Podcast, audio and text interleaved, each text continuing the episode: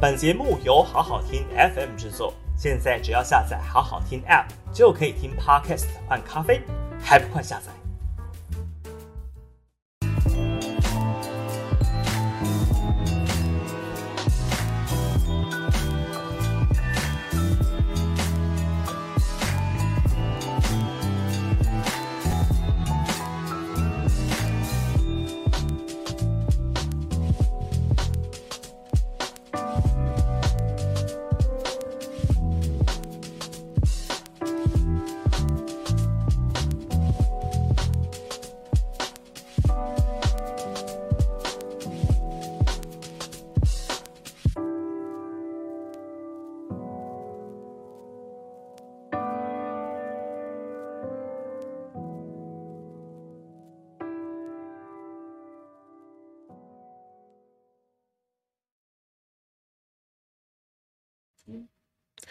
？Hello，欢迎大家来到今天的下班不演了。我们今天来讨论一下涨电价这件事情啊。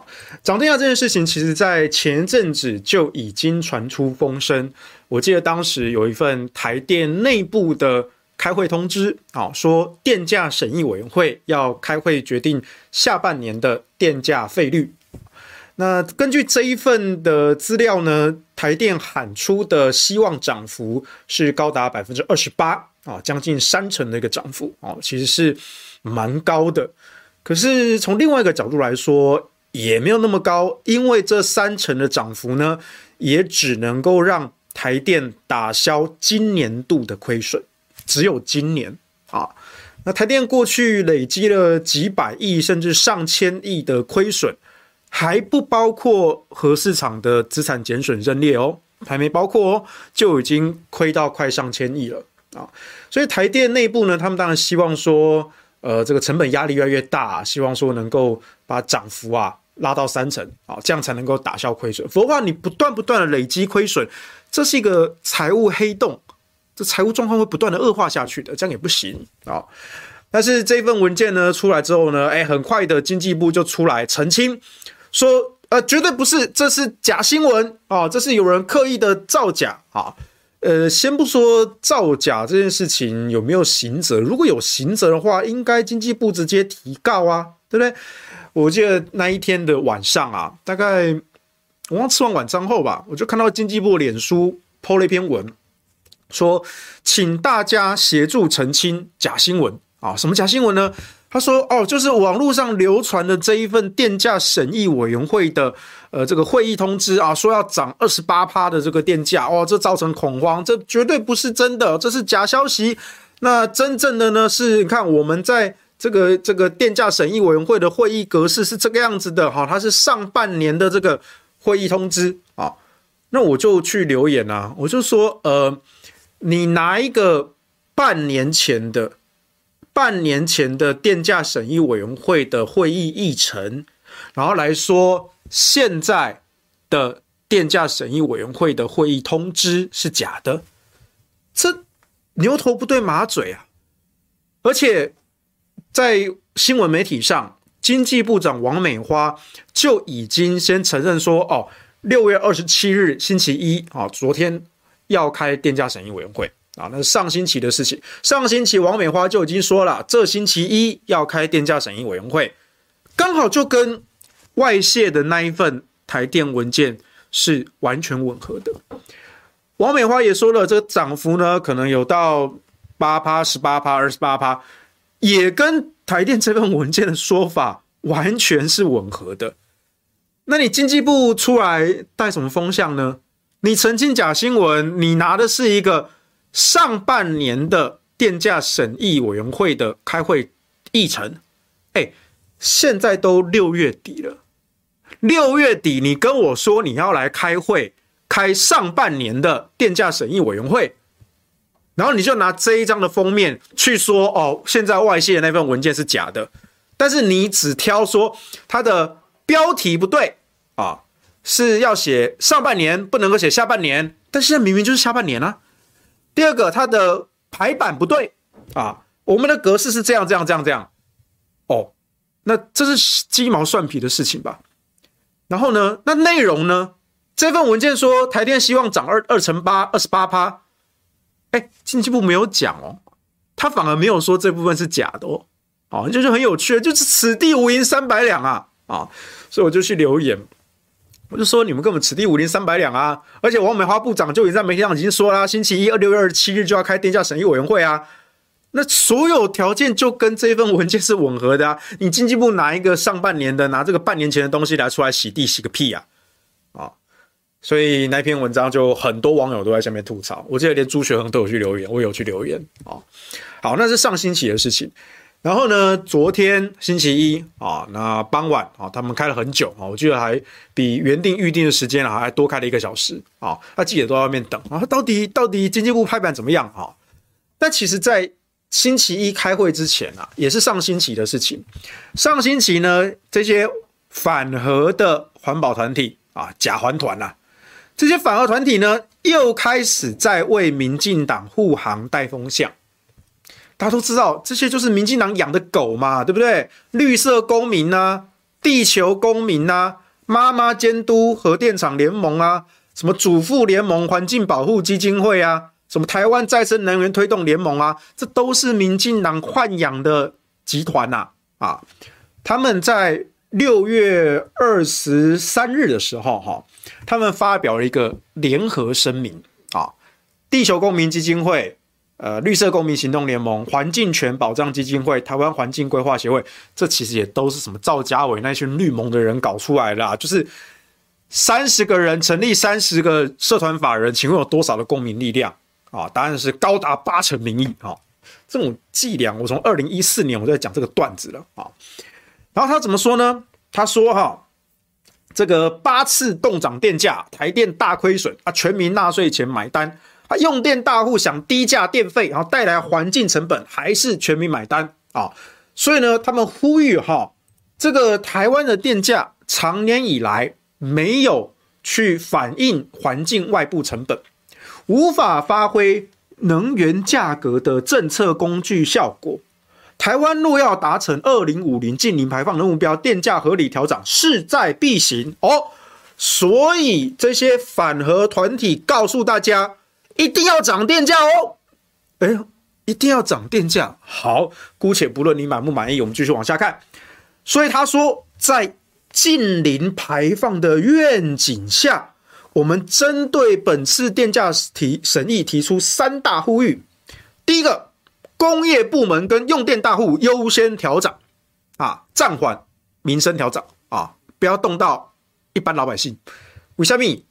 因为给你们选举嘛，地球公民嘛，绿色公民嘛，很会选举嘛，都帮民进党想得好好的嘛，因为你们就是民进党养的狗啊，对不对？你们都说为了环境，为了外部成本哦，为了能源转型，该涨就是要涨哦。哪会有只涨工业大户的啊？都不要碰碰老百姓，对不对？这个就是顾选举的说辞啊！啊，你们环保团体顾个屁选举啊！你们要出来选嘛？你们没有，但是因为你们是民进党养的，所以你们要顾到民进党政府啊！你们要顾到民进党的候选人呐、所以呢，你们在上个星期，你们就先做球啊，就是说哦，要要要涨那个工业大户啊，哦，不要涨老百姓了。好，来先第一个啊，第二个哦，要加强节电措施力道哈，然后呢，提高工业节能规范力道啊，补助节能设备汰换什么的，这个我们也是老生常谈啊。台湾电价确实在国际上是偏低的，现在台电卖你一度电两块半。两块半啊！我就问你啦，如果照这些反核团体在那边吹喇叭，家家户户都装什么智慧电表？好，你现在装的智慧电表非常的智慧，一天二十四小时，一个小时六十分钟，一分钟六十秒，你知道全天每一分每一秒的用电的状况，看到那个曲线图哦，嘟嘟嘟波动来波动去。哦，白天开冷气哦，用电比较高哦，下午更热又又更高啊，傍晚呢稍微凉一点哦，但是晚上又要煮饭了，对不对？哦，又要开起来了哦，哎，你就可以看到一天二十四小时每一分钟每一秒的用电波动。好，但是因为一度电两块半，还蛮便宜的，你会因为知道这一个曲线图跟这个表格，啊，就说好，那我中午不要开冷气啦，对，天气哦，气温三十七、三十八度，我还是不要开冷气啊，因为我知道了哦，在下午两三点的时候，好热好热啊，我通常用电用最多啊，所以呢，我知道这个惊人的事实。所以呢，我终于知道为什么我要在下午两三点的时候用电最多，就是因为我开冷气的关系。哇，我终于知道这个好棒的事实哦，所以我不要开冷气了。你唬烂啦！你怎么可能因为这样子改变你的用电习惯啦？摸摸自己的良心好吗？拜托，对自己诚实一点哈。你天气热，你会开冷气，你不用装智慧电表，你都知道啦。你要还要花一万块。去装那个智慧电表，你才会知道这个事实吗？不是嘛？你本来就知道啊，那你本来就知道，那你为什么不平常关冷气呢？因为很热嘛，这是生理需求。生理需求懂没？吃饭、睡觉，嗯啊，还有吹冷气，都是生理需求。好啊，当然你说啊，可能是有些人啊单身，对不对？啊，二百五，对不对？一个人在家里面吹电扇，好撑过去，哦，算了，年轻体力壮嘛，比较耐热哈。可是如果家里面有小孩子的呢，婴儿啊，或者有老人家的啊，体温调节能力比较差的啊，对不对？哦，你说关冷气就关冷气啊？哎，太热不开冷气，在里面闷，那个是会热衰竭的哦，那是会出人命的哦。以前有发生过哦，外国发生过，台湾也发生过哦，这不是开玩笑的啊、哦。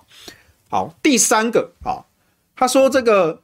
完善能源贫穷辅导机制啊，结合中央和地方政府盘点各地潜在能源贫穷户，提供必要的辅导和协助。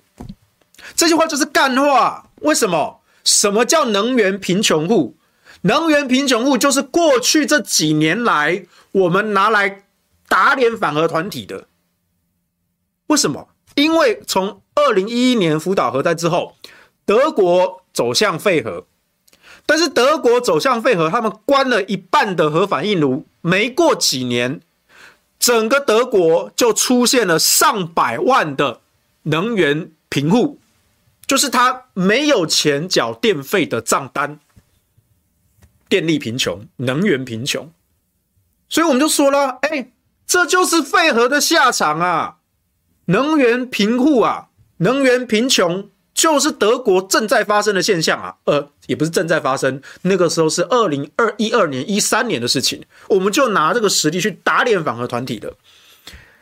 然后呢，可能他们被打了好几年哦，他们大概也终于学到这个词了哦，终于认识这四个字了，能源贫户哦，所以他们现在拿来用了啊，所以他们就说哦，这个我们要完善能源贫穷辅导机制啊，要结合中央地方政府盘点啊，啊，盘点完呢，你盘点完这些。中低收入户没有钱缴电费账单的，然后呢？你是要给他钱吗？他、电价照涨吗？啊，继续加重他的负担吗？啊，一般做小生意的，油水电啊，尤其电费啊要涨了，你要补贴他们吗？那怎么处理呢？那你要不要一开始就不要涨电价呢？这适用所有人嘛，对不对？你看到那个电费翻两番，每个人都会痛啊啊！当然，你们那些主妇联盟跟妈妈监督核电厂联盟的贵妇啊，你们不会痛啊！你们都是贵妇啊！你们太有钱啦！你们眼中没有这些小老百姓啊，没有这些甘苦人啊！哦，所以你看这三点三大呼吁，完全就是民进党侧翼打手出来先洗地带风向啊！而这三点自己还自己跟矛盾啊，自打嘴巴啊！哦，所以我就觉得这些。无耻的反核集团哦，是真的很不要脸哦！发这种文，带这种风向啊，他开记者会发新闻稿哈，那时候有报。然后这是二十三号的事情。然后我那时候看这个名单啊，列名的名单哈，共同声明团体啊，绿盟、地公、环境权、环境规划、主妇联盟、再生能源推动联盟、妈妈监督和店长联盟，这真的全部都是民进党养的啦。最近好像这些能源的议题啊，好像也只剩这几个反核环团，民进党养的反核环团敢出来讲话。我记得上一次啊，上个月啊，也是同样这几个团体，哎，现在他们都发联合声明嘞。你们怎么样？你们是要 cost down 是不是？要省一下中央厨房的成本。所以呢，所有的新闻稿、所有的声明稿，通通就是中央厨房联合出菜。啊，出一份就好了，对不对？啊，出一份哈，这个六大、七大、八大哈，全部一起用啊，我们就不用再写六七分那边作文比赛还要写五六篇、六七篇哦，这样比较省时、省钱、省事啦。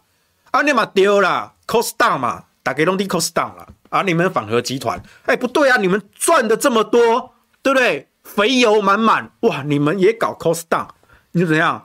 变不出把戏了呢？啊，写文章不会写呢？每个人写一个版本都写不出来呢？哦，金价就好糗哦。所以呢，这几个就是出来作秀的嘛。哦，所以我们回归到我们刚刚讲，台湾的电价确实是偏低，确实偏低啊。可是呢，为什么长年以来台湾可以维持在这种相相对较低的电价水平？为什么台湾做得到？就是因为有低廉、稳定而且大量的核电呢、所以当年那个时代，我们的供电没有出问题啊，又稳定又干净又便宜，对不对？那就有核电的功劳啊。那蔡政府上任之后，唯一的差别就是他陆陆续续要把核电给干掉啊。现在核一关了啊，核二也准备关了啊。核三是下一个啊，核四又不给用啊，然后再加上天然气不断的进来，量越来越大，哎，天然气很贵呢，全部都进口的呢，还有风电、光电，那一度电更贵哦，五六块钱、七块钱都有的嘞，最后还不是老百姓的荷包付电费，对不对？台电付的成本，那些全部都是台电收购哦，台电付的账，最后还是转嫁到电费上啊，只是中间中间这几年。民进党执政，他不敢涨电价啊？为什么？因为他过去骂马英九说啊，你油电双涨啊。哎，可是马英九那时候油电双涨，那个国际环境情势是怎么样？那个时候是国际燃料价格飙了两倍以上啊，两倍以上。我记得我记得那时候一桶原油好像是一百一百七啊，一百八啊。现在一桶原油好像一百二啊。当年那个时候原油一百七、一百八的那个年代。马政府承袭了扁政府的八年都不敢涨电价，所以等于是累积了十二年的，那时候二零一二年嘛，累积了十二年的冻涨压力，终于在马英九的第一任最后爆开。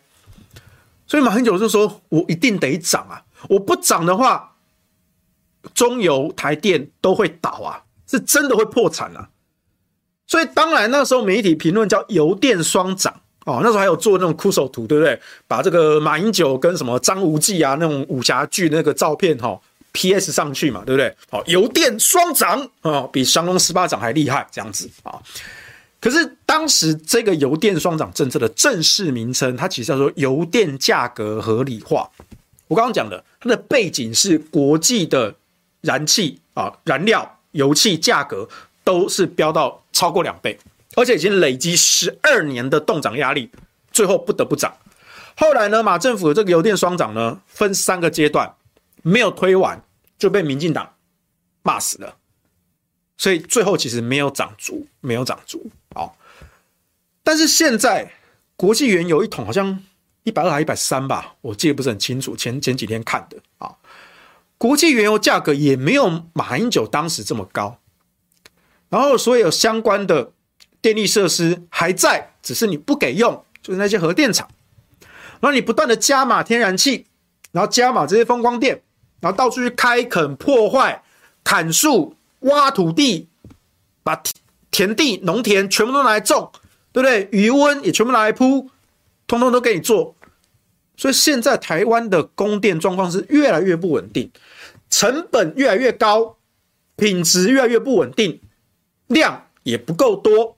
缺口越来越大，所以所有的工商业界都在叫啊，不，你要你要涨价，但是你涨完之后，你给我们是这样子的供电，又不稳定，又贵，又脏啊，老百姓很在意的空污健康的问题，又贵又脏又不稳定，那你在涨什么鬼啊？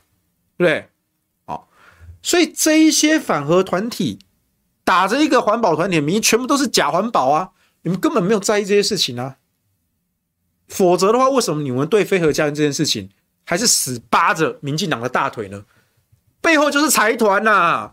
我们之前揭露过好几次啊，赖品妤他爸云豹能源集团董事长，前阵子做到上柜啊，承包立法院的太阳光电板，结果呢，用华为的变电器啊，不是说要抗中保台，结果你用的东西都是 Made in China 啊，真的 Made in China 哦，还不只是快筛哦，还包括光电板，都是 Made in China 啊，是你民进党立委赖品妤领导杯啊，赖静玲，赖静玲之前也是民进党立委啊。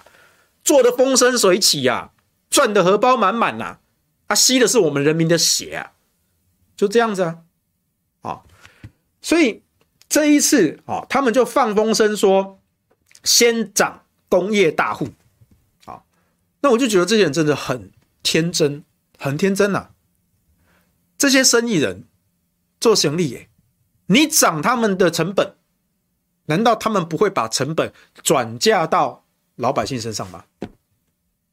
我没有要你算很精确的经济学模型，没有，这是一个很直观的。你原物料涨，食材涨，油水电都涨，啊，我生产价格、生产成本也涨，我价格当然也要跟着涨。哎，我也要吃饭啊，对不对？我做生意人，我卖东西，但是我制造这个东西的成本都在上涨啊，啊，不涨我也撑不住啊。难道我做佛心的哦？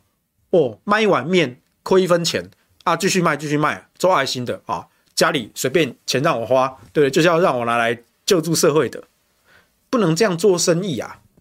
所以这些大老板，他们旗下企业员工背后都是家庭啊，他要养活这些员工，那企业就要盈利啊。同样的，台电也是啊，台电是国营事业，是政府持股的公司。它仍然是公司啊，公司就是要盈利。当然，你可以说不能够赚暴利，但是你一定要有合理的利润，公司才能够永续经营下去嘛。可是台电这个公司哦，真的就可怜呢，常年来就是被这样子玩弄、糟蹋、凌辱啊、强暴啊，越越讲口味越重啊，但还真的是这样子，对不对？打不还手，骂不还口啊。上面要你吞刀剑，你就乖乖的去死吧。就台电呢、啊，台电现在是这个样子啊。哦，哎，死一死啊，搞不好还能够早点超生啊。你台电倒一倒啊，赶快破产重整啊。啊，先不要管全国电力怎么样啊。哎，但不是台电求生不得，求死不能啊。前几天台电刚好开股东会啊，台电股东会上哈，好像有一位小股东啊，就提案说啊。政府就说核四不要用嘛，他、啊、为什么不按照会计法把核四的这个资产减损做认列啊？三千亿嘛，按资产减损认列减个两千八百亿，对不对？哦，剩下那些破铜烂铁算个两百亿嘛，从三千亿掉到两百亿的价值，哈，亏损两千八百亿，认列啊，按照国际会计法是要认列的哦。但是呢，经济部从我前几年讲过这件事情之后，他一直违法，一直违法，一直违法。他没有在跟你管法律的啊，啊，他就说哦，我们这个这个还是保留当资产什么的。那你都说你不要用它啦，那就应该做资产认列，会计法写得一清二楚啊。为什么？为什么他们不敢这样做？因为呀，你一旦认列下去，台电就破产了啊，那就真的是动摇国本了。而且今年是选举年呐，选举年什么事情合理的看起来都不合理啊，所以他们不敢做啊。那所以那个小股东的提案啊，啊，据说就是被官股否决掉啊，因为台电的官股大概占了百分之九十几啊，啊，那只有少部分的民股在民间流通啊，大部分都是早期那些台电员工的配股啊，那配股这个还是可以交易的啊，当然它没有没有上市上柜啊，你可以去券商那边啊去做跟股票的持有者做交易做转让，这是可以的啊，所以这件事情上面台电就很可怜啊。他求生不得，求死不能，他就只能眼睁睁的看着，哈，这些旗下资产一直被糟蹋，一直被糟蹋，然后供电也出问题，成本也出问题，啊，空屋也出问题，什么都出问题，你就乖乖被骂，就只能这样子，所以后来哈，这个经济部终于拍板啊，就涨十五趴啊，而且只涨工业大户，所以平均下来大概涨八趴啊，涨大概涨八趴。但是我们刚刚说了，你涨工业大户涨十五趴，这个成本转嫁一定终有一天会转嫁到民间的消费者上来啊，所以那个八趴其实会有联动效应的啊，层层的那个效应，实际上对于物价电价的整个整体的上涨不会只有八趴，而且我刚刚一开始说了，根据台电内部的文件，台电是希望涨二十八趴，不是八趴，是二十八趴，而且二十八趴还。不能够打掉所有的亏损，只能打掉今年的亏损。今年的，你就知道问题很严重。那后来当然因为民进党要顾选举嘛，所以呢，他先故意把这个消息放出去，二十八趴要涨价，然后再否认说没没没没，那是假消息，那个那个绝对不是官方的。你骗谁呢？我们都圈子里，巷子内的人啊，一看就知道那个真的还假的啦，真的啦。数字也真的啦，啊！你们澄清文，你们也不敢否定数字啊！你们挑什么啊？标题写错了，排版写错了，格式不对，你们就是没有对二十八趴做否定嘛？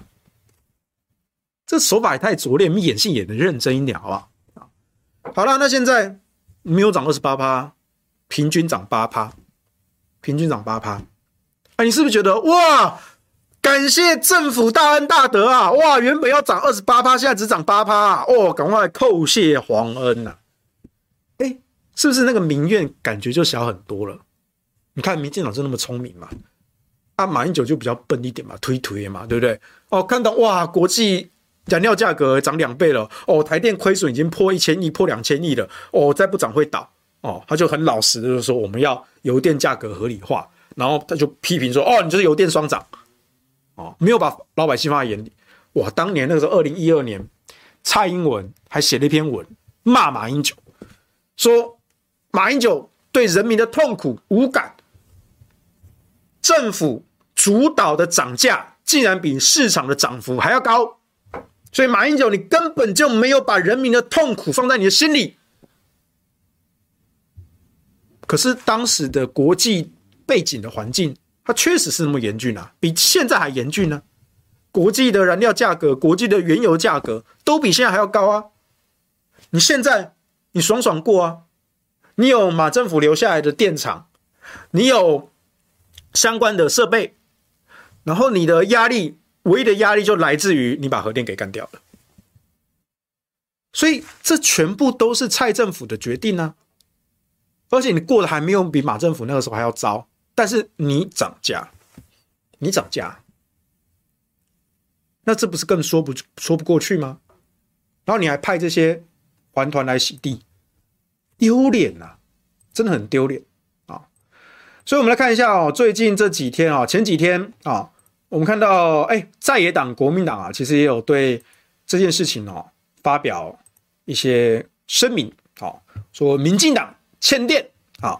涨电价苦民生啊，这个是国民党党主席朱立伦啊，他主要讲的是说哦，这个各地跳电、缺电啊，停电不断啊，那错误的能源政策啊，缺电是国安危机啊，还要在疫情跟通膨严峻的情况下涨电价，不顾产业也不顾百姓的感受啊，叭叭叭叭啊，这是朱立伦啊，那朱立伦在一个小时前他又发了第二篇啊，他更聚焦在能源政策错误这件事情上啊。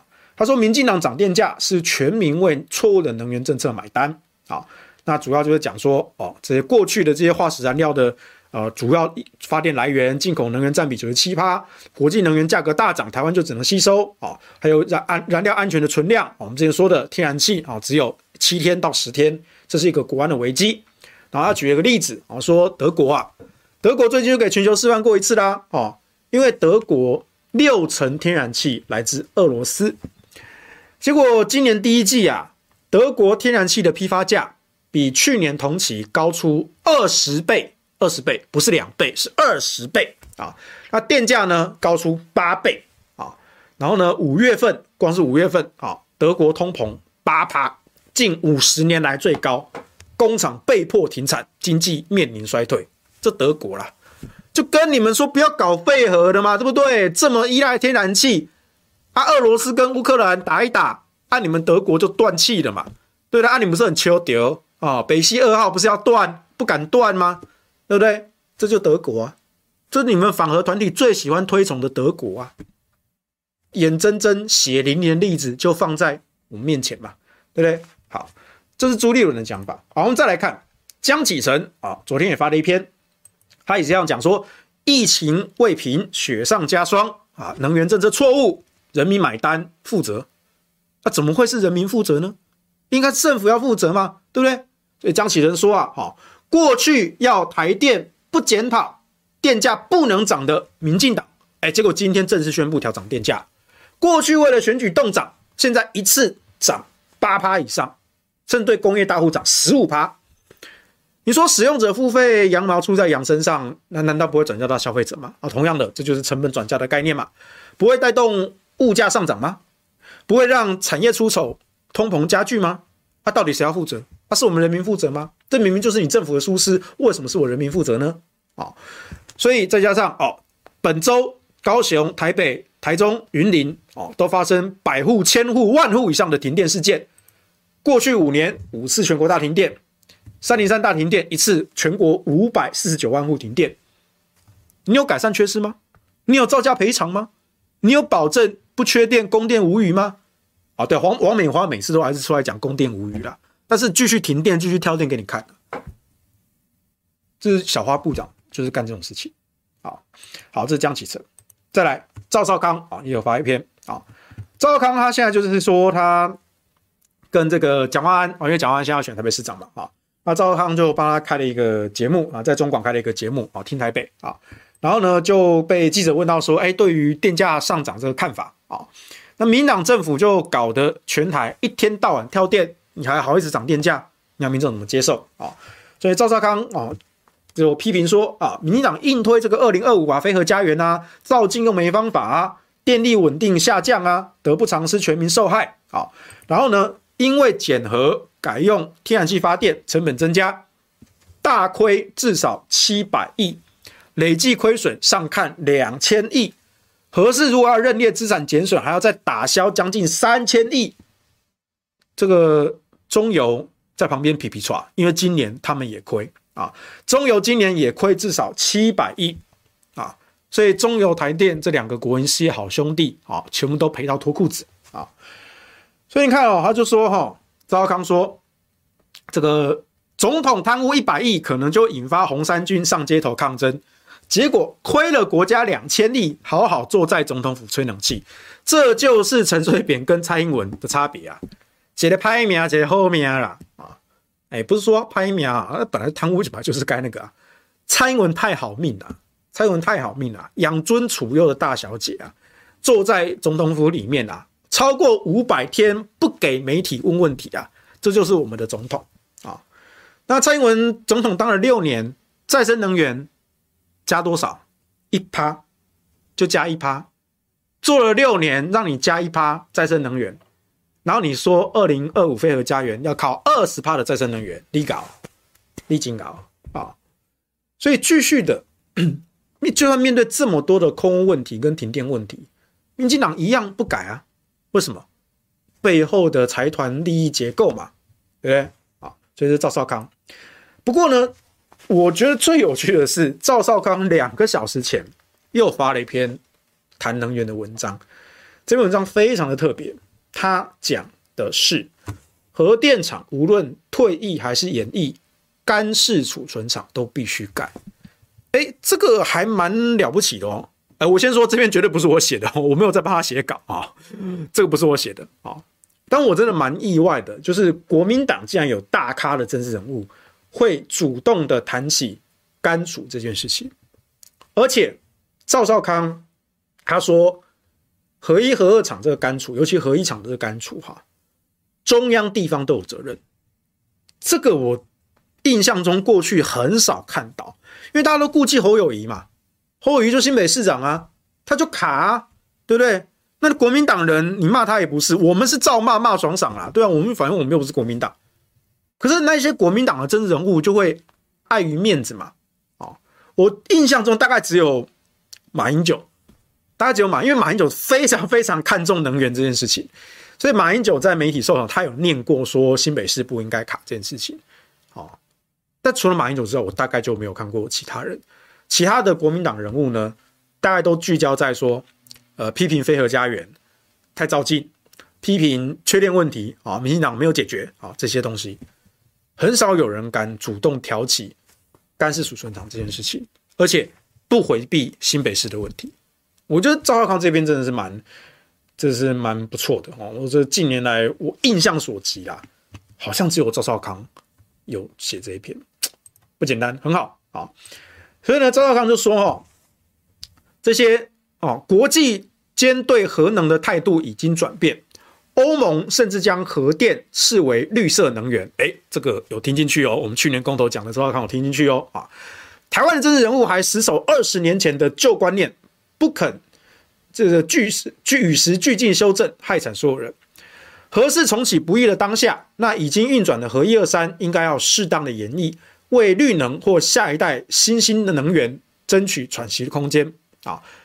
所以他说，核一厂、核二厂在新北市境内，那用过燃料池满了，干式储存厂就卡在新北市不愿意发使用执照，所以呢，机组。无法延役，而且核药机还要提前除役，啊，所以你就很有趣哦。他是直接把这个问题的关键就说你新北市卡这个使用执照，这很不简单哦。因为照新北市侯友谊的说法，而都是中央的问题，都是中央的责任啊。然后呢，啊，中央跟地方就互推皮球啊。这是我以前讲过啦，我说我觉得这是我个人认为啊，两边都有责任。短期当然最直接因素是因为那个核一厂干储厂的那个水保执照已经盖好了，干储厂已经盖好了，那新北市就是挑毛病，我不发给你水土保持执照。那台电就问说，那请问我核一干储厂的水土保持到底哪里出问题？你你要提出来，我去改善啊。啊，新北市政府就不回答，他不讲。啊，你有问题啊？那怎么改？啊，有问题啊？啊，到底怎么改嘛？有问题是有问题嘛？不给啊？我记得好像嗷嗷吵了大概十几次，那个公文来来来往了十几次。后来好像新北市政府，好像真的好像觉得说怕被人家讲话，就开了一个很莫名其妙的一个条件。啊，台电一看，你就在刁难人啊！这个条件，整个工程界没有人这样做的啦。你开这种条件，就是摆明不是不给过嘛。所以那就是刻意的刁难啊！所以过去台电一直在跟新北市政府在拉锯这件事情。那国民党人呢，也都是去批评中央的非核家园政策，但他们不敢去面对说自己党内的侯友谊新北市府为什么卡核一核二的干储？好，核一的干储了盖好了，核二当然也要卡了啊！因为这两座都在他境内嘛啊！那赵少康竟然他这一篇呢，直接的写出，哎，核核一核二厂是新北市。不愿意发给干储厂的使用执照，导致无法延役啊！我觉得真的还蛮不简单的。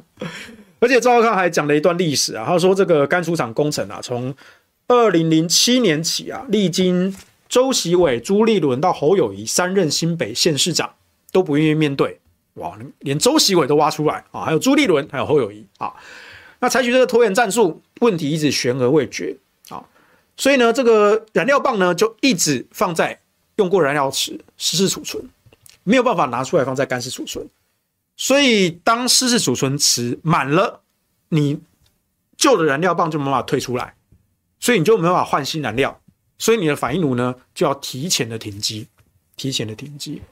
那随之而来的就是你的供电量就少了机组，然后你的供电的成本也会提高，因为核一核二厂。现在都已经逐渐的不用了啊，所以赵少康就提出说，这其实都是有责任的，中央跟地方都有责任啊。当然，中央因为他们是坚守非核家园政策嘛，啊，所以他们不给用。但新北呢是卡干出厂的执照，所以也不给用。那这边有一个吊诡是，其实无论核电厂要除役还是延役，你都必须要盖干储厂。核一厂已经进入除役程序喽，可是它没有物理上的拆除啊。你去看原能会网站，它其实有公开这一点。他说除役的年限大概是二十到二十五年，但是前八年呢都是评估没有物理上的拆除。也就是说，如果有 GUS 的话，换党执政啊，哪一个有 GUS 的总统就说我们随时可以终止核一厂的除役程序，转成核一厂的延役程序技术上是做得到的。当然，我们不知道到底有没有这种有 guts 的人物，我不知道啦。啊。那 这几年呢，就是只有评估，没有物理上的拆除啊。所以新北市它卡干式储存厂，导致你这些核废料跟燃料棒，你没有办法退出来做干式储存。所以它那个用过燃料池、反应炉、厂房呢，就只能一直放在那里，也不能拆。八年后了，真的要开始拆了，也不能拆，因为你没有地方去放这些核废料。明明干貯厂盖好了，但不给用啊。核废料不是问题啊，垃圾一般的垃圾也不太是问题，因为你有垃圾桶啊，垃圾车来了，你可以把它丢掉，把它载走啊，不会影响生活。干貯厂也是啊，已经盖好了，但是你不给用，那就算你要飞核家园，你要把核电厂赶快除役退场，你还是得把这些东西给处理掉啊。所以反核团体其实他们一直不敢面对一个吊诡，他们也是跟着侯友宜这边卡干储，一直边挑毛病，但最后他们没有办法面对为什么核一厂到现在都没有办法进入真正的除役程序。因为干储不给用，就是这么简单，所以你没有办法演绎，也没有办法除役，通通都卡在干储厂。啊，所以我觉得赵少康这篇是今天最值得一读的一篇文章。我觉得真的觉得非常不简单。哦，过去我讲的哈，这个赵少康都有在看哦，不错不错啊。好，然后我们再看哈，前呃，应该昨天，昨天这个桃园市的民进党立委啊，郑运鹏。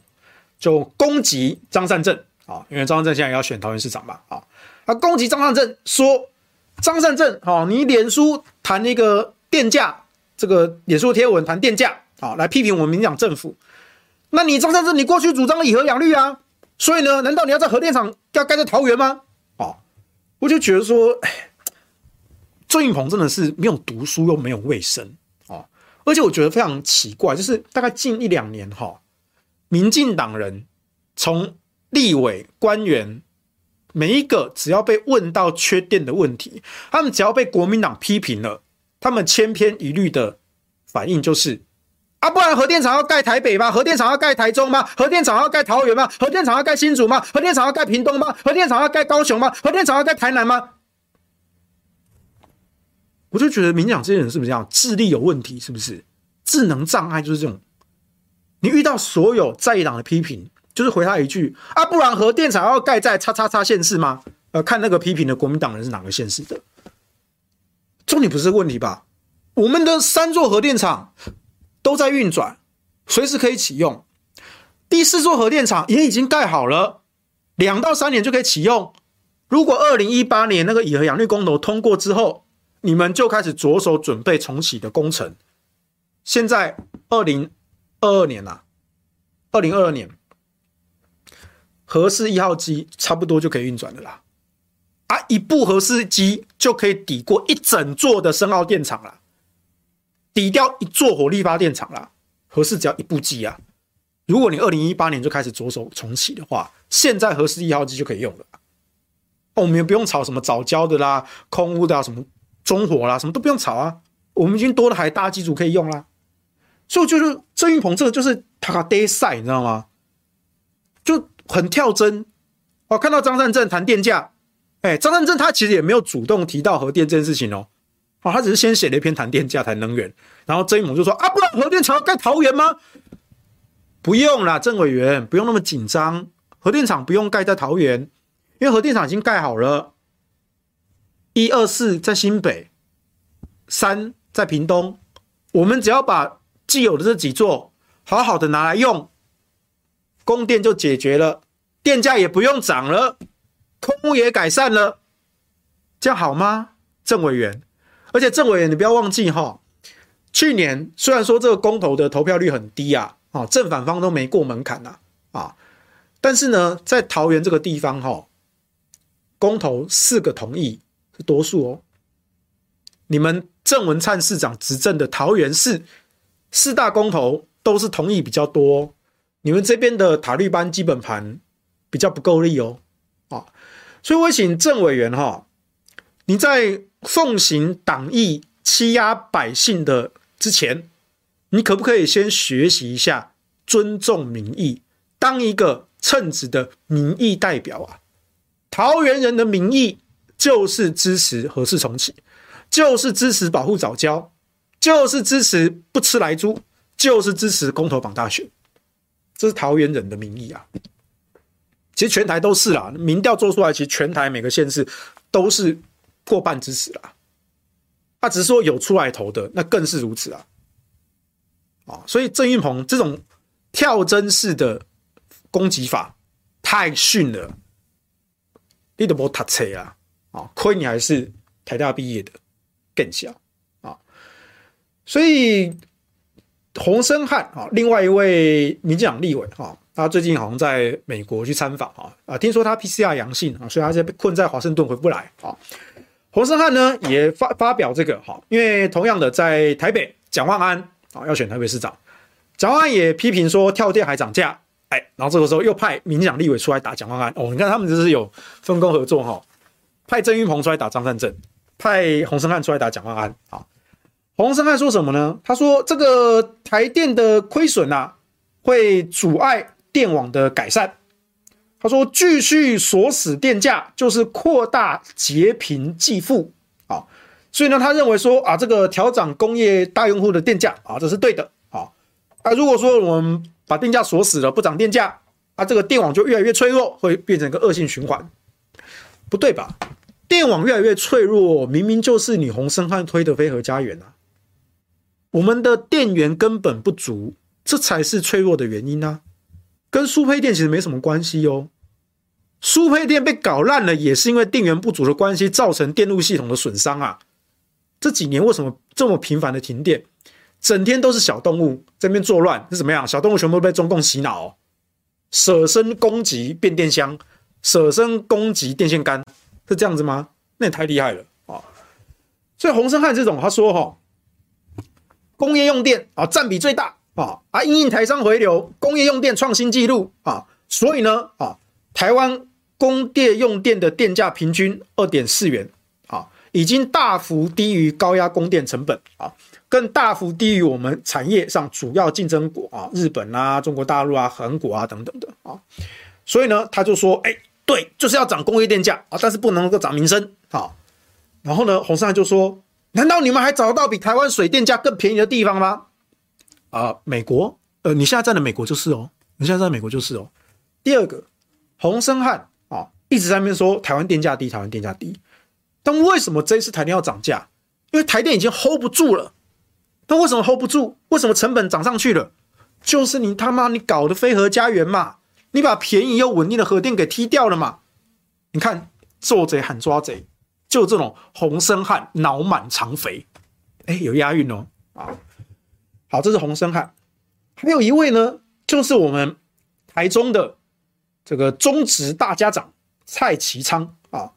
蔡其昌呢，哎，最近也是拼命出来刷版面，可是呢，他讲的好像怎么都不是台中市的东西。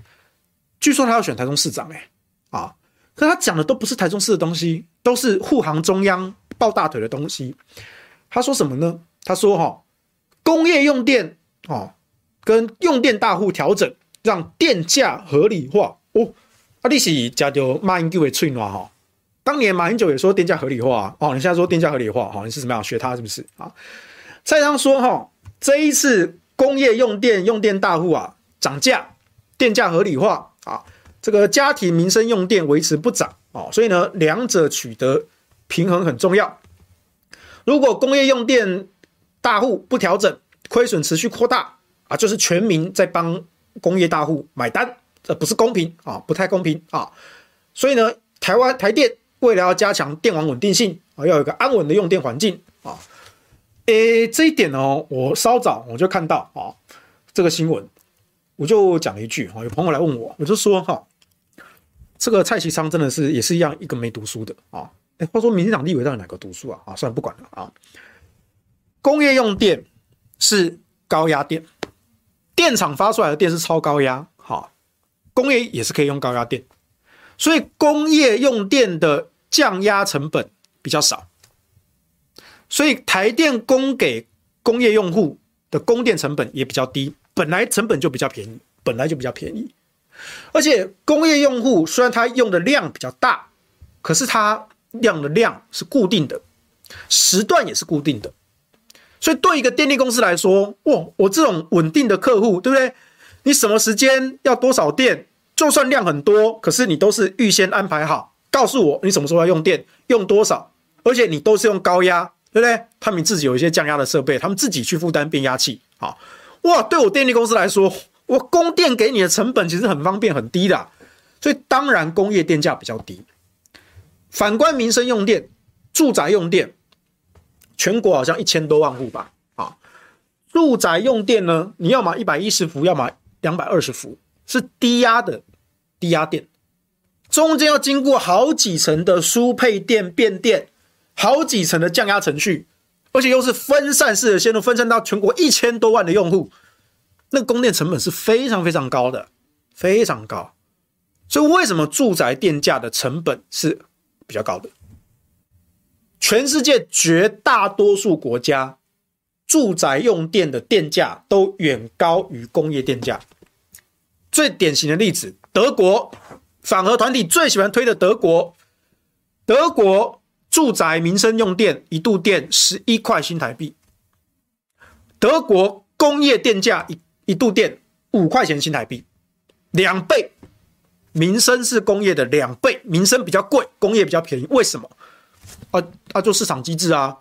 啊，工业用电又是高压电，对不对？量大又稳定，对不对？不用不用降压那么多次，就便宜呀，本来就正常的嘛。啊，住宅电价你要层层降压，层层降压，然后分散式供电那么多，价格两倍，这才是正常，好吗？德国就是这种例子啊啊！所以蔡其昌说我要涨工业大户，为什么？因为他觉得好像都是在补贴工业大户，怎么可以拿老百姓去补贴这些财团呢？这就是。过去反核团体造谣啊！你去翻开台电的电价表，台湾的住宅电价跟工业电价几乎是没有差别的。可是我刚刚说，工业用电的成本是远低于住宅成本的，住宅电用电成本很高，工业成本很低。可是，在台湾竟然两个的价格是差不多的。所以不是民生补贴工业啊，是工业补贴民生啊。台湾几十年以来，我们一直在用政策的方式，把工业的这一块的利润挪来去补贴，把民生的电价压低。为什么？因为害怕得罪民怨嘛，对不对？但这在世界上是极少数的例子，极少数的例子啊。全世界大概只有几个国家，大概。一只手数得出来，是住宅电价比较低的，其他大多正常国家、西方国家、欧美全部都是工业比较低，但是台湾差不多。那有个地方呢，是住宅甚至压得比工业还要低，那个地方叫做中国大陆，叫做中华人民共和国啊，社会主义国家，所以他们把。民生住宅的电价压得比工业还要低，所以蔡其昌说：“哦，对，我们现在就是要涨工业的电价，让工业的电价要高于住宅的电价，高于民生的电价。这代表什么？代表你蔡其昌就是想要跟中共看齐嘛？你就是想要在台湾实行共产主义是吧？完全照抄大陆的做法。”这个在国际上是极少数的国家这样做，过去是大概持平啦，就是台湾的工业跟住宅用电价大概是差不多的。现在蔡昌说工业要涨，涨得比住宅还要高，对不对？但是正常国家都是住宅很高，工业低。蔡昌说我们要学中共，要变成这样子。蔡其昌现在公开呼吁要学中共的做法啊，哇，好社会主义啊，社会主义好啊，社会主义国家人民地位高啊。伟大领袖蔡主席引导我们向前进，对不对？社会主义好，这就是我们台中的民进党台中市长候选人呐、啊，中职大家长啊，对不对？你是中职大家长还是中共大家长啊？你刚才改名叫中共大家长比较快啦，反正民进党跟共产党其实差不多嘛，对不对？好，红共绿共本一家，哈，这我们讲过好多次。所以我你看哦，这些民进党的立委哦，没有一个有读书，没有一个有读书。那你们，比如说洪森汉，他去了美国，去了美国也没有真正去了解美国人讲的什么吧？美国人讲什么？洪森汉还敢在那边讲说什么？哦，我们要来呃对抗气候变迁啊，在美国讲这种话啊，你敢不敢跟美国人说你在台湾是在鼓吹大量燃烧化石燃料啊？你敢在美国人面前讲实话吗？那美国最近他说了什么？美国智库。警告台湾，他说，台湾的执政党没有把核能视为绿能，没有像其他国家一样把核能视为绿能，这是一个问题。这是美国智库直接警告了，台湾执政党不如其他国家把核能视为绿能是一个问题。然后美国人还说，新当选的南韩总统这个尹锡悦。他已经说了，前任总统文在寅的去核电政策是愚蠢而错误的，所以这个新任的这个尹锡悦呢，他就说了要提出新一代小型核电厂的建设，这也呼应了拜登在前几个月他也提出了美国要投入资源研发 SMR 小型反应炉的这个法案，这才是真正美国、韩国。或是日本，或是欧洲的趋势，而且这是关系到国家能源战略，所以美国智库是直接警告台湾说，讨论核能不应该再局限于过去的框架，就是过去二这个这个这个上个世纪二十世纪那个年代，废核在这些环保团体之中，反核运动兴盛的时代。他们有一种根深蒂固的概念，反核才是环保。可是那已经是上个世纪的观念了。这个世纪，国际的环保团体已经不反核了。他们甚至把核能看成绿能，跟再生能源一起。但是我们台湾这些假环团跟政党勾结，背后卡这些利益油水，然后继续强推废核，然后把整个台湾的能源放到险境。然后讨论的时候呢，也都局限在非核这个落伍的框架，这是一个背叛全世界，把自己从国际中删除的一个讨论的框架。这就是民进党现在在干的事情。美，而且这些不是我讲的，这些是美国人讲的。美国人直接讲吧，他可能觉得说，过去六年怎么样？那你们台湾人听不懂英文是不是？那、我们只好讲中文了，对不对？记者都帮你翻译成中文了。那台湾人看得懂吗？台湾的总统看得懂吗？看不懂啊！英文不好，中文也不好，哦，只有跟英文好，对不对？哦，所以这是美国人讲的很直白话。我觉得你如果你有注意到，你有注意美国的说法，你会发现这几年从蔡英文上任以来，六年来，大概每隔一段时间，美国就会对。台湾的能源讲一些话，那他们讲的话是一次比一次重，其实两岸关系也是，所以美国人已经把话讲得这么的直白了，他直接说你台湾执政党是一个问题啊，这是一个国家能源战略的问题啊，台湾执政党是一个问题啊，台湾不如其他国家，台湾跟世界唱反调。那我们的执政党立委还有脸去美国在那边吹我们要对抗气候变迁，然后现在确诊阳性回不来，继续在华府爽。我看他照片，一样是脑满肠肥。所以美国人都把话讲这么明白，国际的趋势也非常的明显。然后现在问题一个一个爆发出来，那当然我觉得说国民党人。我觉得国民党人也要去学着论述这一块，因为过去这几年，国民党他不太敢表示自己的立场，他他一直去批评说啊，你非核家园啊，你会缺电啊，你会什么，就一直是批评负面的东西。可是国民党一直缺的是一个正面的立场、正面的论述。所以你们国民党的政策方向是什么？你们的立场是什么？你们要做什么？你们说民进党做的烂、做的糟糕，那国民党的立场是什么？那我建议是，这也不只是我建议，我几年前就这样建议，现在美国人也跟你这样建议了。美国人就直接说，台湾应该要跟上我们讨论能源框架的步调。美国、韩国都投入小型核反应炉的研发，所以希望台湾也能够跟上。所以我是建议啦，啊，还有美国人也跟我一起建议啦，啊，国民党其实可以不需要去害怕，也不需要去回避新建核电厂的问题。我们不是说每个地方都要盖核电厂，你不用跳入郑云鹏那种智障在那边说什么哦，桃园要盖核电厂哦，你不用去跳入他那个陷阱题，这不是重要的问题。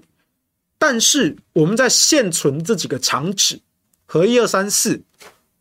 都有空的机组空间嘛？